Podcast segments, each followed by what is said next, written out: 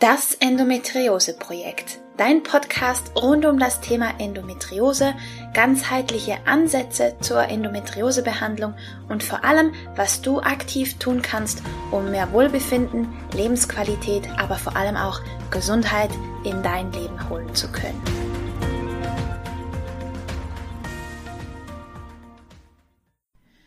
Hallo und herzlich willkommen zu einer weiteren Folge von Das Endometriose Projekt. Heute geht es mit dem Interview-Special mit Peter Gielmann, dem Hashimoto-Mentor, weiter zum Thema, wie es der Name schon sagt, Hashimoto, also der Schilddrüsen-Autoimmunerkrankung. Dieses Mal in der zweiten Hälfte des Interviews sprechen wir unter anderem über folgende Punkte. Wie du zur Hashimoto-Diagnose kommen kannst, welche Werte du überprüfen lassen solltest, nämlich nicht nur TSH, warum dein Befinden, deine Symptomatik fast noch wichtiger ist als alle Blutwerte, was typische Symptome von Hashimoto sein können warum du gerade bei unerfülltem Kinderwunsch auch deine Schilddrüsengesundheit abklären solltest, was absolute No-Gos für Hashi-Betroffene sind, welche Nährstoffe und Nahrungsergänzungsmittel bei Hashimoto Sinn machen könnten und warum du dein Umfeld einmal genauer unter die Lupe nehmen solltest. Du siehst, wir gehen das Thema sehr, sehr, sehr ganzheitlich an. Und das finde ich ja immer großartig und deswegen konnte ich auch für mich noch mal einiges mitnehmen. Ich hoffe, das geht ja genauso. Und jetzt wünsche ich dir einfach nur ganz viel Spaß mit dem zweiten Teil des Interview-Specials mit Hashimoto-Mentor Peter Gielmann. Super. Und ähm, ja, es ist ja eine ziemliche ich, ich nenne es jetzt mal Odyssee, zu einer Hashimoto-Diagnose überhaupt zu kommen, weil es gibt ja kaum gute, gut informierte Ärzte, die überhaupt über den TSH-Wert hinaus die Schilddrüse betrachten. Ähm, wie komme ich zur Diagnose? Also was muss ich testen lassen und worauf muss ich da achten? Hast du da Tipps? Also testen lassen ist von Anfang an wichtig, nicht nur den TSH-Wert, sondern hier auch die Werte FT3, FT4, jawohl, den TSH-Wert. Dann gibt es die Antikörper rund um die Schilddrüse, rund um Hashimoto, die hier auch noch mit getestet werden müssen. Ähm, das Ganze kannst du, ich muss hier mal kurz suchen, äh, kannst du bei deinem Hausarzt machen. Oftmals rennt man da aber äh, Wände ein, weil die einfach ähm, durch ihre Vorgaben von den Krankenkassen so in einem engen Korsett stecken, dass sie es teilweise nicht machen können, nicht machen wollen. Ähm, und von daher, es gibt, wenn ich, wenn, wenn das mit der Werbung okay ist, von Cerascreen Hashim, einen Hashimoto-Test, den gibt es auch noch von anderen Firmen. Ja. Die waren aber bisher so die einzigen, ich kann das hier mal in die Kamera halten. Für die, die es nicht sehen können, hier wird abgeprüft die TPO-Antikörper, die ähm, TAK und die Schilddrüsenhormone, also TSH, FT3, FT4. Mhm. Das ist eben das, was wichtig ist. Es gibt auch hier wieder eine ganze Menge mehr, die man noch machen kann, aber das ist so das, was du brauchst, um tatsächlich feststellen zu können, wie sieht's rund um die Hashimoto-Diagnose aus. Ja. Der TSH-Wert allein wird das nicht sagen. Der kann mal hoch und mal niedrig sein. Das sagt nichts über deine, über die aktuelle Befindlichkeit aus. Man braucht da noch mehr Werte dazu. Ja. Und dann kommt noch hinzu, ähm, nicht nur diese Labordiagnostik, dass man da so ein bisschen schaut, ja, wie sehen denn die Werte aus, sondern wie fühlst du dich? Das ist auch noch sehr wichtig. Mhm. Wie sieht dein, dein gesundheitlicher Zustand aktuell aus? Gewicht, Gemüt. Alles das sollte da in diesem Bereich auch mit reinspielen. Und das ist das, wo ich dir dann recht gebe mit den Ärzten. So ein Bluttest kann jeder machen, die Auswertung kann auch jeder Arzt dazu machen. Aber da wieder die Punkte zu verbinden mit dem äh, Bluttest und wie sieht's aus bei dem Menschen, das ist dann wieder so ein Fingerspitzengefühl und da sind viele kleine Schrauben dran, die man drehen darf, drehen muss, um das hinzukriegen. Ja. Ja, das finde ich ganz wichtig, dass du das sagst, denn meiner Erfahrung nach ist gerade bei der Schilddrüse ist das ähm, Befinden viel, viel wichtiger und aussagekräftiger als tatsächlich die Werte, weil ähm, ich glaube, ich habe ich hab eigentlich einen Zufalls-Hashimoto-Befund gekriegt, weil meine Werte immer in der Norm waren, was auch immer das bedeuten soll. Ähm, aber man hat dann auf einem Ultraschallbild tatsächlich gesehen, dass ich Hashimoto hatte also wenn man hatte, sagen darf ähm, oder möchte. Ähm, das wurde mir so gesagt. Also tatsächlich hat sich meine Schilddrüse wieder regenerieren können. Aber man hat halt gesehen, dass die sich selber ordentlich ähm, angegriffen hat, dass da Hashimoto definitiv aktiv war. Und ähm, eben, also bei mir war das wirklich so dann im Nachhinein festgestellt worden quasi. Und ich weiß einfach, dass dass da ganz wichtig ist, auf das eigene Befinden zu gucken und sich da auch nicht ähm, abhalten lassen, wenn die Werte quasi okay sind, selbst wenn man einen Arzt hat, wo alle Werte genommen werden. Wenn man sich nicht okay fühlt, ja. dann sind die Werte für dich persönlich nicht in Ordnung. Richtig. Ja. Ist das auch deine Erfahrung dann? Ja, auf jeden ja. Fall. Also das ist auch was, was ich jedem mitgeben kann, dass man auch auf eine gewisse Art und Weise penetrant sein darf, soll, muss, je nachdem, wie man das für sich aufnehmen möchte, beim Arzt auch dran zu bleiben und zu sagen, bitte die Werte mitprüfen, mhm. weil die sich ja immer wieder auf den TSH-Wert berufen, der sagt aber nichts aus und dann bleibt dran, geht zur Krankenkasse, ruft da an und oftmals wird die Krankenkasse das zurückgeben und sagen, ja, wenn der Arzt das begründen kann, dann kann er das ruhig machen. Und das ist dann was, was dem Arzt auch mitgeteilt werden muss. Die Begründung ist ja hier schon mal, die liegt ja auf der Hand. Erstens eine vernünftige Diagnose. Ja. Und zweitens eine vernünftige medikamentöse Einstellung ähm, wenn sie denn notwendig ist, wie will der Arzt denn die Medikamente einstellen, immer wieder höher dosieren, höher dosieren, nur weil er den TSH-Wert sieht, der gerade außer Rand und Band ist. Warum auch ja. immer. Ja. Das muss nicht unbedingt was mit der Schilddrüse zu tun haben. Kann, auf jeden Fall, aber es muss nicht. Ne? Das kann auch an anderen Sachen liegen. Ähm, und dann ist es auch mit Tagesform abhängig. Ähm, eigentlich, um einen guten TSH-Wert zu bekommen, müsstest du theoretisch, praktisch nicht umsetzbar, jeden Tag für 30 Tage zur gleichen Uhrzeit mit dem gleichen ähm, körperlichen Zustand, also vom Essen her, zum Arzt gehen, Blut abgeben. Ja. ja. Erstens, wer macht das 30 Tage? Welche Arztpraxis macht da mit? Und dann kannst du dir einen Durchschnitt errechnen und hast dann deinen optimalen TSH-Wert. Der kann aber nächsten Monat schon wieder anders sein. Ja. Also, du siehst, da spielen so viele Sachen mit rein. Ja. Ähm, das ist genauso wie bei diesen ganzen Unverträglichkeitstests äh, da spielen auch wieder so viele Sachen mit rein.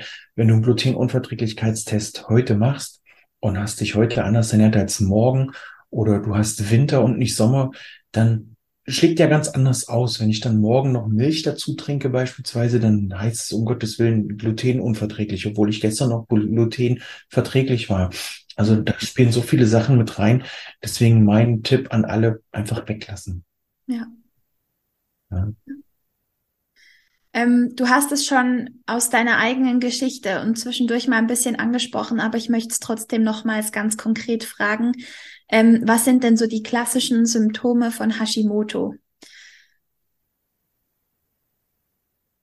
Diese oftmals belächelte, wenn ich es genauso ausdrücke, unerklärliche Gewichtszunahme auch genannt Tsunami. Nein, also es ist, es ja. ist tatsächlich, du stehst morgens auf, siehst deine Füße auf einmal nicht mehr und kannst dir nicht erklären, warum. Ähm, obwohl du dich gar nicht anders ernährt hast als sonst. Du hast nicht mehr gegessen, du hast nicht fettiger, nicht kohlenhydratreicher, nix. Du hast einfach ganz normal gegessen und plötzlich bist du dick. Mhm. Ähm, diese nicht enden wollende Müdigkeit, äh, Antriebslosigkeit, ähm, Stimmungsschwankungen, also Stimmungsschwankungen so krass, dass du dein Gegenüber eigentlich in der Luft zerreißen möchtest in, in, in Situationen, um im gleichen Atemzug demjenigen um den Arm zu fallen und zu sagen, ah, es ist alles so toll, die Sonne scheint, super. Haarausfall, Hautprobleme, das sind so die Klassiker in Verbindung mit äh, Verdauungsproblemen. Entweder ist nur Verdauung oder es ist gar keine Verdauung. Das kommt da noch mit rein. Ähm, wenn wir dann noch weitergehen, ist jetzt vielleicht für die Männer nicht unbedingt klassisch, aber der Kinderwunsch hat meistens äh, große Priorität, aber funktioniert nicht so richtig. Mhm. Also das sind dann noch so weiterführende Sachen. Ähm, aber das, was ich gerade gesagt, gesagt habe, das sind so die typischen Symptome, die es unseren Ärzten dann allerdings auch schwer machen, genau zu erkennen, wenn jetzt der Patient kommt und sagt, ich werde dick, ich bin müde, ich habe Haarausfall, ähm, die Libido, die ist im Keller und äh, ich habe aber keinen Bock hinterher zu gehen. Äh, und dann guckt der Arzt und sagt, kenne ich, äh, Wechseljahre. Oder kenne ich, klingt auch nach Diabetes, so von, von so ein paar Symptomen. Da ist es für den Arzt natürlich allein von, dem, von der Symptomschilderung schwer. Ja. Ähm, wenn du dann noch mit der Antriebslosigkeit und Müdigkeit dazu kommst, dann, dann sagt der Arzt, ja, herzlichen Glückwunsch, Sie haben depressive Episoden. Das ist so bei mir das erste gewesen. Depressive Episoden, hier haben Sie noch ein paar Medikamente, dann geht es Ihnen besser. Nein, ging nicht. Ja. Ich habe dann für mich so eine kleine Glocke aufgebaut, habe von meinem Umfeld gar nicht mehr so viel mitgekriegt, aber ich war trotzdem müde, ich bin trotzdem dicke, dicker geworden. Also das ist es dann auch nicht unbedingt. Also hier ist es dann, wenn man für sich schon so ein bisschen selber den Verdacht hat oder wenn der Arzt dann so, dann besteh mal auf ein paar Bluttests, weil dann kann man es tatsächlich, wie wir gerade schon besprochen haben, feststellen, dass da was im Argen ist. Ja, das kann ich nur empfehlen, weil bei mir hat es tatsächlich geheißen, ähm, da wurde der TSH genommen und dann kam das Feedback, ja, es tut mir leid, mit Ihrer Schilddrüse ist alles in Ordnung, Sie müssen auf dem klassischen Weg abnehmen. Eben, wie gesagt, fünf Jahre später wusste ich es dann besser. Ähm, aber das ist dann halt schon, schon, da muss man wirklich dranbleiben und beharrlich bleiben. Das, deswegen finde ich das so wertvoll, was du da sagst. Genau. Und ja, ähm, was sollte ich nebst Gluten unbedingt vermeiden? Gibt es solche No-Gos für Hashi-Leute? Ja, die Kuhmilch oder alles, was mit Tiermilchprodukten zu tun hat, die sollten auch weitestgehend gestrichen werden. Ähm, auch wenn du jetzt für dich feststellst, du bist nicht laktoseintolerant. Dazu noch so ein kleiner Schlenker aus, ähm, äh, ja, aus der Ganzheitlichkeit. In dem Moment, wo deine Mama dich abstillt und du keine Brust mehr kriegst, ähm, nicht mehr gestillt wirst, brauchst du auch keine Milch in dem Sinne mehr, weil dann ist dein Körper auf feste Nahrung umgestellt. Das schaffst du. Wir brauchen also als Mensch nicht, nicht unbedingt diese, diese Kuhmilch oder Schafsmilch oder Ziegenmilch. Brauchen wir nicht. Wir, wir kommen da ganz gut ohne klar. Ähm, wie gesagt, weil da ja auch die äh, Nährstoffe drin sind, um die entsprechende äh, Art des Tieres zum Leben zu bringen oder zum, beim Leben zu erhalten. Ähm, für mich auch noch so ein Punkt, wo auch da wieder die Experten rund um Hashimoto und Schilddrüse streiten können. Soja ja oder Soja nein. Für mich ganz klar nein, weil auch hier die Sojaproteine wieder nicht der Schilddrüse unbedingt schaden oder auf den ersten Blick, sondern die Sojaproteine verweilen sehr lange im Darm, bis sie aufgespalten sind, bis sie dort so weit aufgebrochen sind, dass der Körper sie benutzen kann, verwenden kann. Und das belastet unseren Darm. Das wiederum belastet das Immunsystem und so weiter. Wir haben es vorhin besprochen. Also das sind alles so diese ganzheitlichen Sachen, die man hier auch nicht aus dem Auge verlieren darf. Ähm, wenn wir dann noch einen Schritt weitergehen, dann gucken wir uns die Hülsenfrüchte an. Bei den Hülsenfrüchten ist es so, dass auch hier, dadurch, dass sie, jeder kennt den Spruch Erbsen, Bohnen, Linsen, äh, den Rest könnt ihr euch dann selber noch zusammenreimen, den habt ihr bestimmt schon mal gehört, belasten auch den Darm.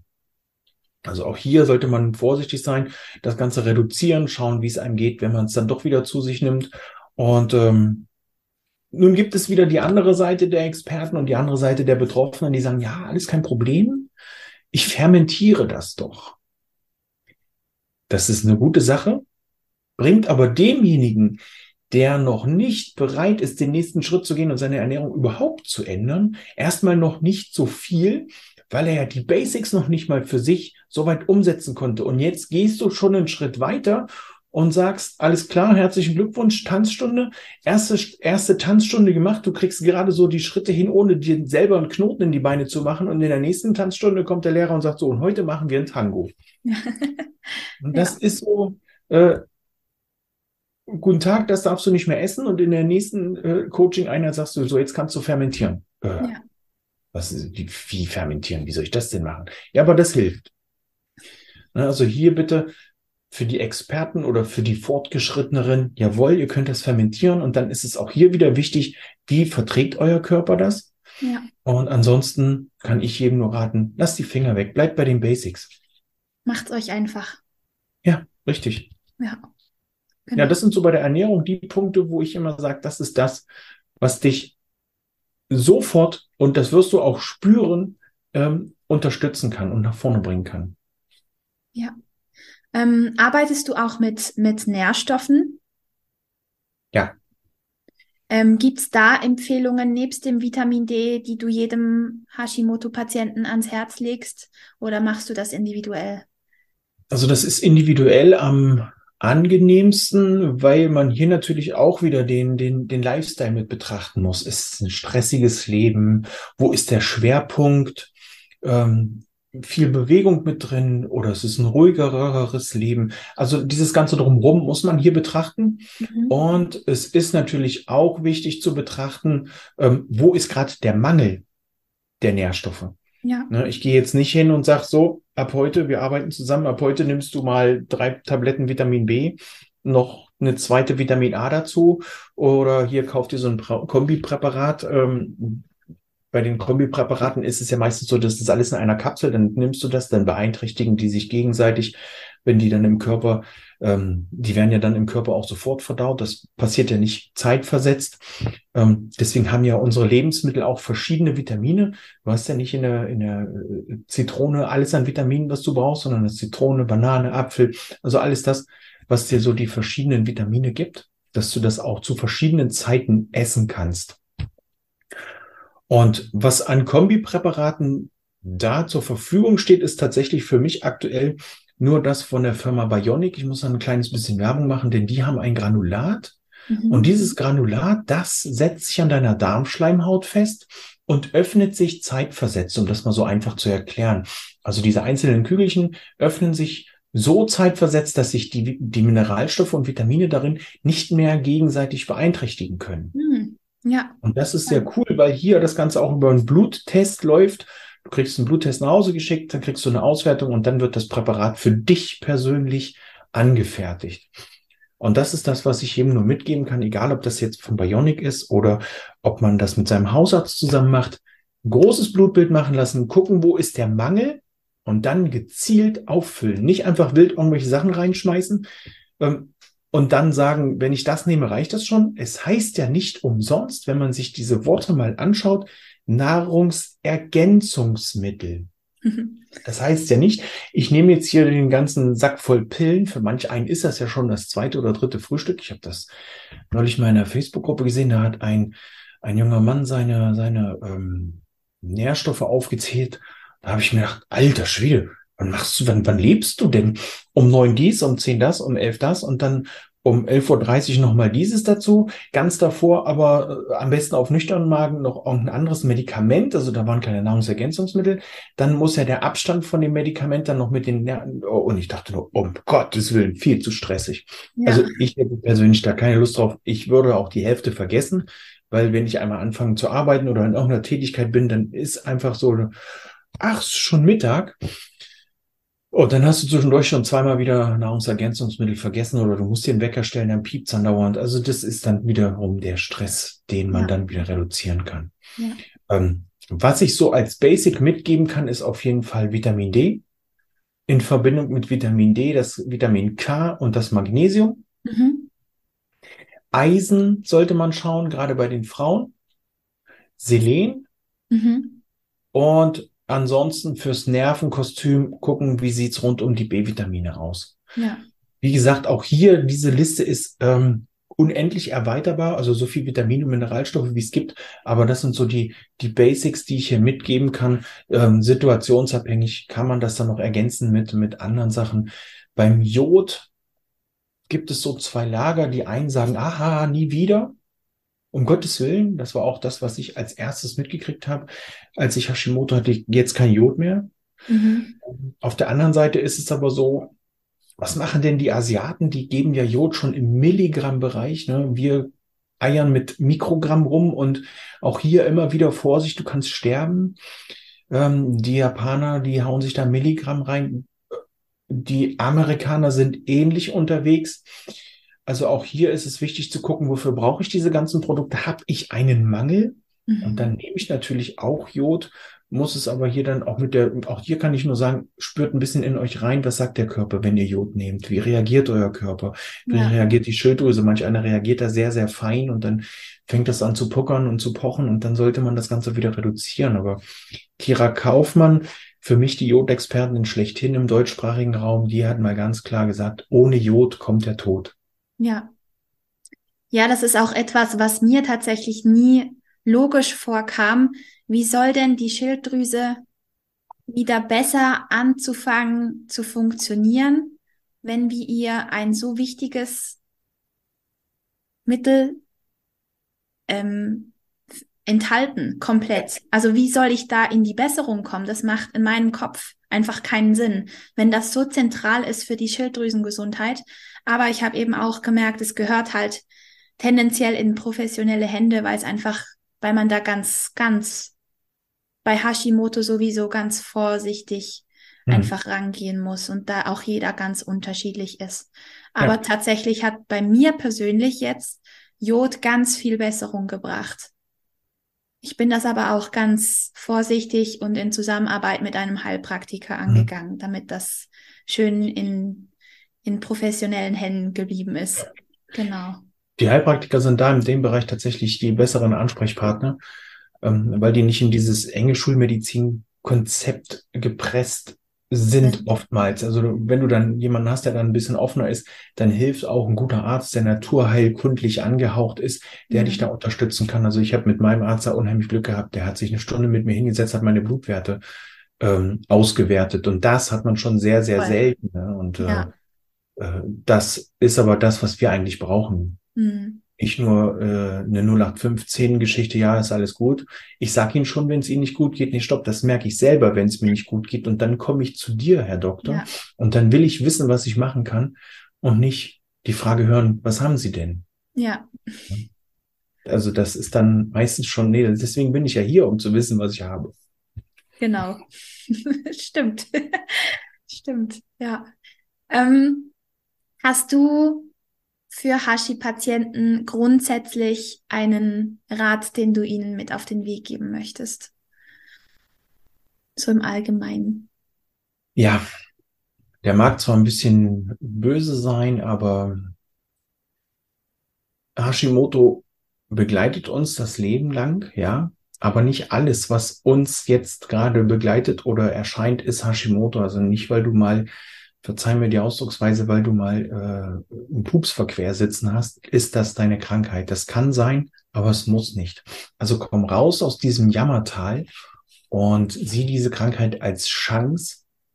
Jetzt sehe ich schon, ja, ich sehe da draußen schon die Leute sich die Hände vor dem Kopf zusammenschlagen. Wie kann er das sagen? Ist er irre? Autoimmunerkrankung als Chance? Ja, sieh es als Chance auf eine Veränderung. Und wenn du es nur stückweise machst für dich und ich mit diesem Interview erreichen konnte, dass du für dich mal überlegst, gibt es was, was ich in meinem Umfeld anpassen kann? Muss ich denn jeden Tag so einen Stress haben oder kann ich mich auch mal fünf Minuten mit meiner Tasse Tee oder meiner Tasse Kaffee hinsetzen und für mich sein? Ähm, dann habe ich schon viel mehr erreicht, als eigentlich geplant war. Ähm, schau dir mal an, wie sieht deine Ernährung aus. Also nimm das Ganze mal für dich selber in die Hand lern deinen Körper wieder kennen und hol dir die Verantwortung für deinen Körper wieder zurück. Das ist eigentlich alles das, was ich so mitgeben kann. Mitgeben möchte den Rest. Ähm, haben wir schon besprochen, was ich an Tipps und Tricks mit rausgeben würde oder rausgeben könnte. Und ja, wenn Interesse besteht, folgt mir auf Instagram, Peter Gehlmann.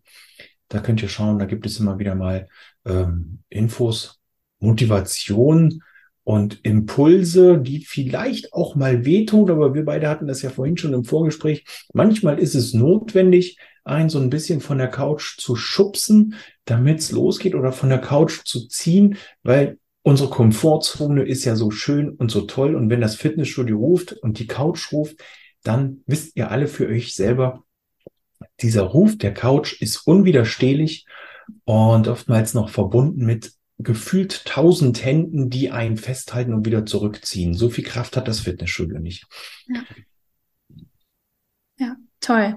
Ich danke dir. Ich habe für und du hast ja auch noch, bevor ich jetzt zu den Abschlussfragen komme, du hast ja auch noch ein Buch geschrieben und eben mhm. auf deiner Webseite findet man ja auch ganz viele Informationen und du hast auch einen eigenen Podcast zum Thema. Ähm, das werde ich alles brav verlinken, dass man sich das anschauen kann. Danke dir. Und, ja, gerne, ich danke dir. Und ähm, ich stelle allen meinen Podcast-Gästen zwei Abschlussfragen. Ähm, und die eine ist, was inspiriert dich persönlich? Oh, das inspiriert mich. Die Welt da draußen inspiriert mich. Ähm, ich habe es gestern gemerkt, meine Frau inspiriert mich. Während ich mit meiner Frau sprach, hatte ich wieder die wildesten Ideen, also nicht jetzt bezogen auf meine Frau, sondern auf mein Business. Also das kam, ähm, bin gerade dabei, wieder ein neues Buch zu schreiben und während ich mit ihr darüber sprach, und sie mir, also wir können da sehr gut auf Augenhöhe miteinander, ja, ich will mal so sagen, Ping-Pong spielen. Während sie mir den Ball zurückspielte, kam, ah, alles klar, sehr gute Idee, schnell aufschreiben. Ähm, meine Frau inspiriert mich, meine Familie, meine Kinder. Ja, und tatsächlich die Arbeit mit jedem Einzelnen da draußen ähm, inspiriert mich immer wieder dazu, neue Schritte zu gehen, anderes auszuprobieren und zu gucken, wo kann ich anders rangehen an, an bestimmte Probleme, was kann ich besser machen, um besser und anders zu sein als noch der Peter von gestern. Total schön. Ähm, und die zweite Abschlussfrage ist, wofür bist du gerade dankbar? Also in allererster Linie dankbar für dieses Interview. Aber ansonsten bin ich dankbar, dass jetzt im Moment, dass es für mich jetzt gerade so ist, wie es ist. Schön. So soll es sein. So soll es sein. Ganz toll. Ähm, Peter, ich danke dir von Herzen für das Wissen, das du mit uns geteilt hast ja. und für deinen reichen Erfahrungsschatz. Ähm, schön, dass du hier warst bei mir im Interview. Vielen Dank. Gerne. Hat sehr viel Spaß gemacht. Schön. Das war das Interview-Special mit Peter Gielmann, dem Hashimoto-Mentor. Und ja, ich hoffe, du konntest von diesem Interview-Special profitieren und ganz viel Wissen für dich mitnehmen.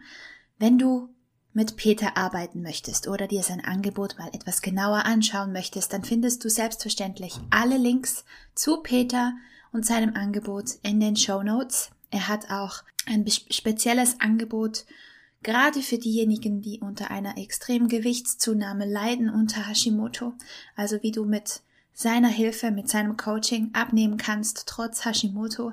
Das finde ich ganz toll, denn es ist wirklich nicht lustig, wenn der Körper so stark zunimmt. Und er hat auch ein Buch geschrieben, der Hashimoto Mentor, besser und leichter leben mit Hashimoto. Ähm, wie gesagt, es ist alles verlinkt in den Show Notes, also wenn du dich angesprochen fühlst, dann nimm sehr gerne mit Peter Kontakt auf. Ich bin sicher, er wird sich freuen, von dir zu hören. Und falls du Fragen hast, zum Thema oder grundsätzlich zum Podcast oder zum Thema Endometriose, dann freue ich mich sehr, wenn du mit mir Kontakt aufnimmst. Schreib mir am besten per Mail an hallo@rominascalco.ch. Ich freue mich immer von dir zu hören. Auch wenn du Interesse hast an einem 1 zu 1 Coaching, dann melde dich sehr gerne. Auch meine Links findest du selbstverständlich immer in den Show Notes verlinkt, falls dich davon etwas interessiert. Und ja, ich hoffe, es geht dir wunderbar und wünsche dir jetzt einen tollen Tag, lass es dir gut gehen und ich freue mich, wenn du auch bei der nächsten Folge wieder mit dabei bist. Alles Liebe und bis bald.